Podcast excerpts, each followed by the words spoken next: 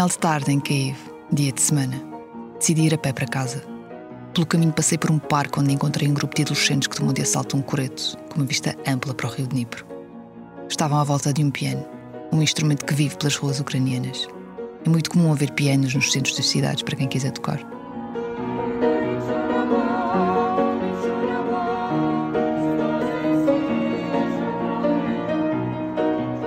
Bem dispostos, roubavam a atenção de quem ali passava.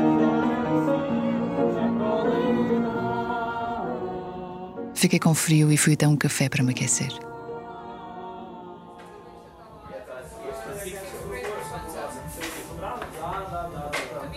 Chama-se Castan, Nós, em português, e é um dos meus sítios preferidos para beber café em Cave.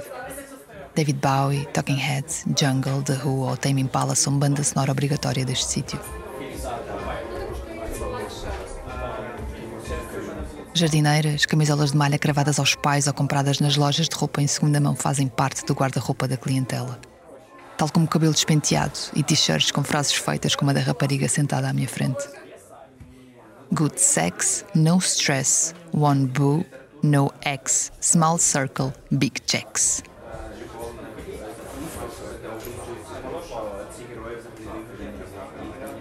Ao lado, duas raparigas e um rapaz conversam sobre o que andam a ler. Sabes, ando tão sensível que só consigo ler poesia, diz uma das miúdas. Percebo perfeitamente, amiga, responde a outra.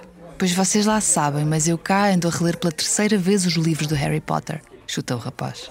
Continuaram a tagarelar, a rir e a partilhar histórias de encontros amorosos que correram mal. Acabei o meu café e segui caminho.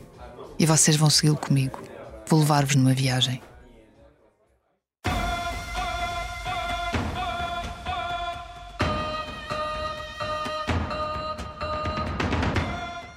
Nome é Irina Chev e este é o meu Manual de Sobrevivência, um podcast narrativo sobre o dia a dia num país em guerra.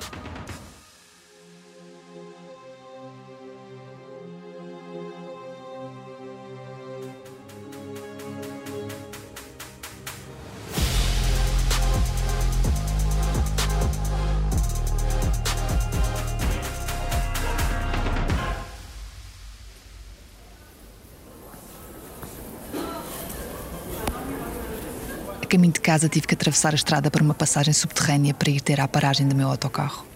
Essas passagens são muito frequentes nas grandes cidades e às vezes parecem mundos à parte.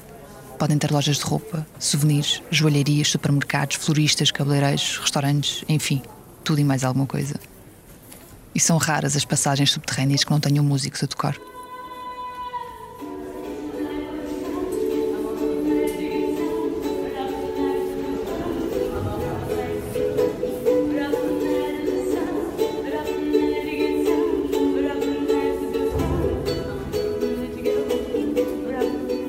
Rapariga de vinte e poucos anos sorri enquanto canta e toca o ukulele. Mas não posso distrair. Tenho um autocarro para apanhar.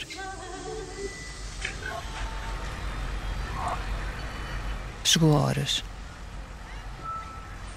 Estava cheio, mas ainda havia lugares para sentar. Fiquei ao pé da janela e na paragem a seguir reparei numa senhora na fila para o autocarro.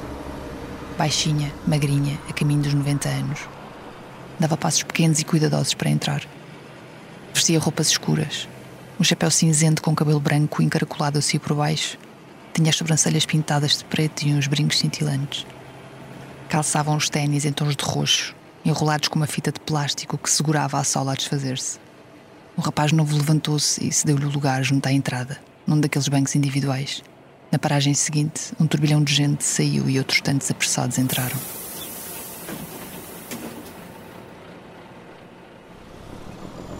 Soldado a chegar aos 30, grande, forte, barbudo, com muletas e uma perna engessada, foi o último da fila. Aos poucos, dentro do autocarro, tentou ajustar-se no lugar que lhe foi cedido, mesmo ao pé da porta. Não conseguia tirar a mochila das costas sem se atrapalhar com as muletas e tinha a perna engessada a ocupar demasiado espaço no autocarro à hora de ponta. Minutos depois lá sossegou e olhou para o lado esquerdo. Um braço de distância estava a velhota das sobrancelhas pintadas. Cruzaram um olhar e sorriram um para o outro. A velhota começou a remexer no saco que trazia ao colo e tirou de lá uma sandes. Esticou o braço meio trêmulo. Toma, filho. O soldado sorriu. Não é preciso, vozinha. Obrigado. A idosa voltou a guardar a sandes no saco. O autocarro seguiu pelas ruas barulhentas de Kiev e 15 minutos depois chegou à paragem da velhota com a sola dos ténis a desfazer-se. Levantou-se com antecedência, deixou sair os que estavam com pressa e aproveitou esse momento para retirar de novo a Sandes do saco e oferecê-la ao soldado. Meu filho, toma!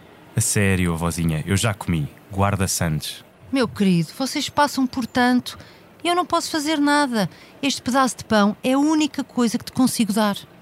O grande e barbudo soldado apertou a mão da velhota. Agradeceu-lhe, mas não ficou com a Sandes. E a senhora lá seguiu, com os passos pequenos e cuidadosos para fora do autocarro.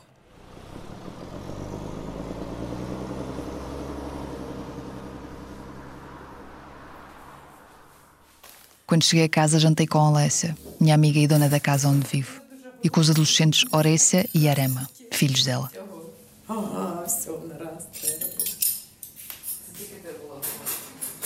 Deitei-me cedo. De manhã tinha um comboio para Odessa para apanhar. Quando acordei, soaram as sirenes.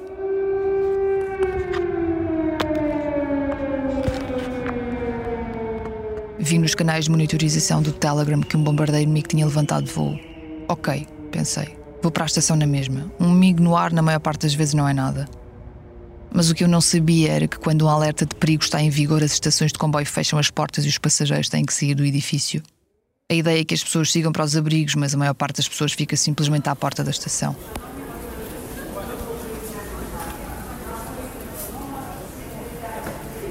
Quando cheguei, vi a multidão junto à entrada. Olhei para o relógio e percebi que faltavam 10 minutos para o meu comboio. Felizmente, nesse preciso momento, o alerta terminou e lá nos deixaram entrar. Passei o controle de segurança, semelhante àquele que há nos aeroportos, e corri como se a minha vida dependesse disso. Tinha três minutos para chegar à minha plataforma, que ficava na outra ponta da estação.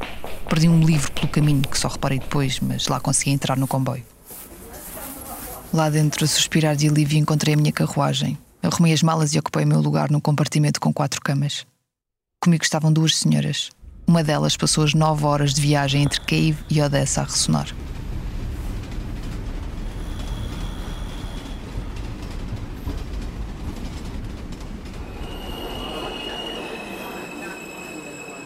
Quando chegámos, reparei que ainda há tempo de ver um espetáculo na Ópera de Odessa, uma das paragens obrigatórias na visita à cidade. Um edifício neobarroco do século XVIII com um interior muito trabalhado em tons de vermelho e dourado.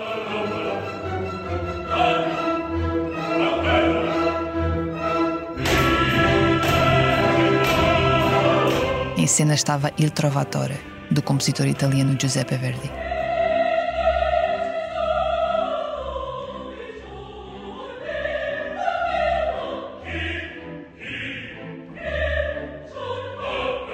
A interpretação da trama de 1853 mereceu uma salva de palmas final de mais de 3 minutos.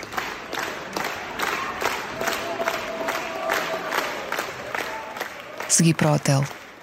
A caminho, uma explosão.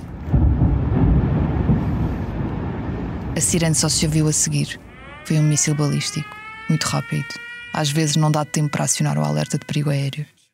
Aquela explosão foi só o início de duas horas de ataques com drones.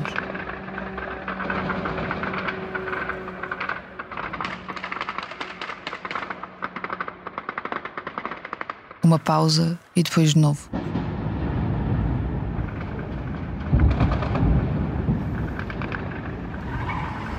Os drones ouvem-se, mas não se veem. E para os identificar, as equipas de defesa aérea recorrem a projetores de luz, radares e outras tecnologias. E disparam com armas que parecem metralhadoras. O céu encheu-se de feixes de luz, de rastros de balas e de explosões. Guerra das Estrelas. É assim que os habitantes de Odessa se referem a noites destas. E aquela noite pareceu-me mesmo uma verdadeira noite de Guerra das Estrelas, ao vivo e a cores.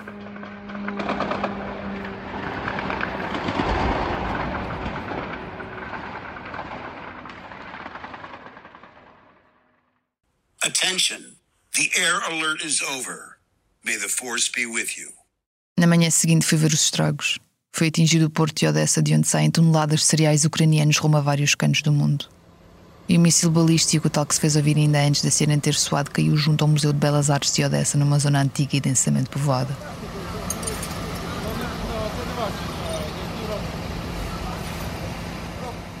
Ninguém morreu, mas as pessoas estavam incrédulas por terem sobrevivido. 50 metros para a direita e já não estaria aqui, disse-me uma senhora com lágrimas nos olhos. Equipas de emergência, voluntários, polícia, tudo no local a tratar dos estragos. Na zona das praias, a vida seguia como se nada fosse.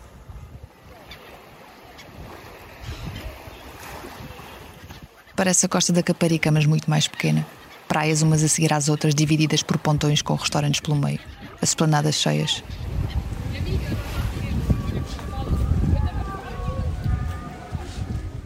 Estava um dia ventoso de novembro, mas o Mar Negro estava esverdeado e calmo. Dentro de água, alguns corajosos em fato de banho. Já estava bastante frio.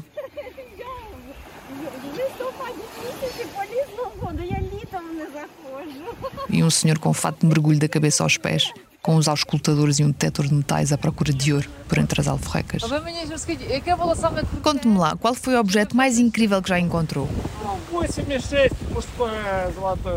Hum, diria que foi um anel masculino de 8,6 quilates. Porreiro. Este ano ao todo encontrei 33 gramas de ouro e uns 160 gramas de prata. Chama-se Alexandre e disse-me que não era assim tão profissional quanto isso. Que tem colegas que encontraram quatro até cinco vezes mais ouro que ele só este ano. Depois vendem-no ao peso. Um grama de ouro, contou-me, custa 1200 grivnas, 30 euros.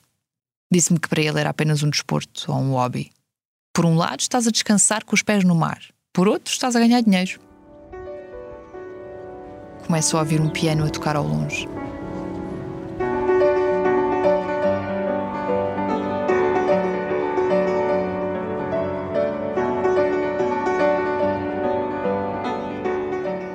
Mais um daqueles pianos para quem quiser, como em Cave. Mas este à beira-mar acompanhado por um coro de gaivotas. Não demorou muito até o pianista de Odessa ter ficado rodeado de pessoas, de frente para o mar, de costas para o público.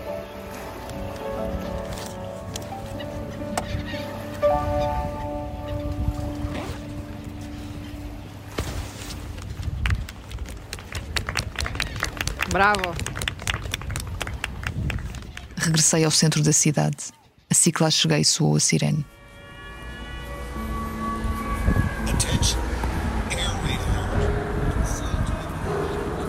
Os músicos de rua competiam com ela.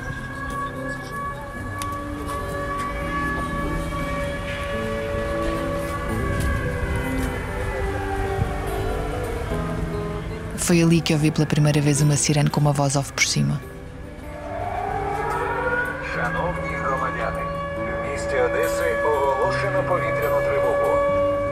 Caros cidadãos, na cidade de Odessa foi acionado o alerta de perigo de ataque aéreo.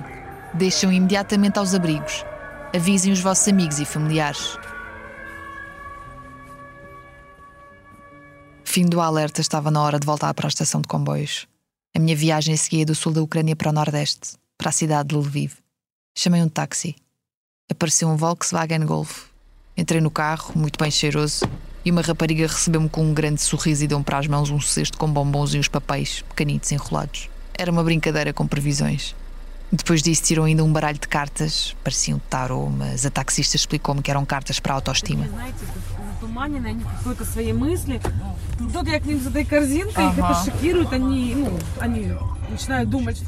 As pessoas costumam chegar com um estado de espírito assim, meio nublado, mergulhadas nos seus pensamentos. E depois apareceu, com o meu cestinho, e eles começam a pensar que eu sou doidinha.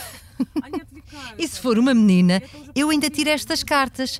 E elas, ao lerem estas previsões e estes cartões, distraem-se desses pensamentos. E isso nota-se. As pessoas ficam logo mais leves, sorriem. Ontem, uma blogger até pôs nos stories do Instagram. De facto, tem piada, mas sente realmente que as pessoas andam mais depressivas? Ah, sim, sim, isso é visível. Contou-me que é também voluntária na Cruz Vermelha. Participa em sessões de apoio psicológico.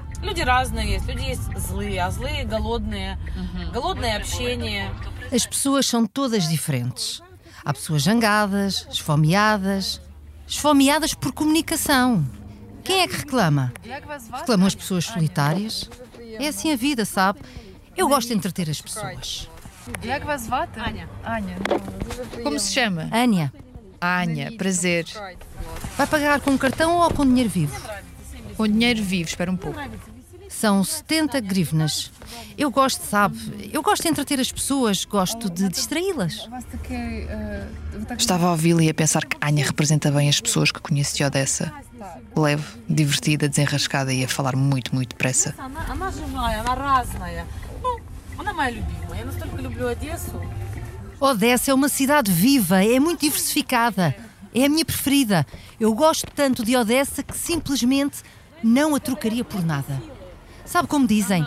Lugar de força. O meu lugar de força é Odessa.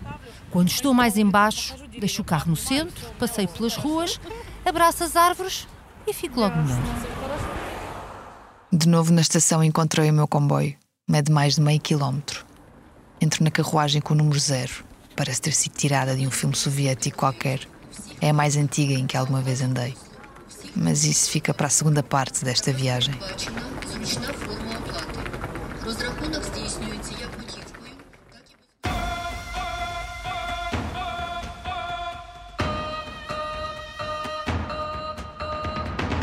Manual de Sobrevivência tem sonoplastia de João Luís Amorim. Arte gráfica de Tiago Pereira Santos.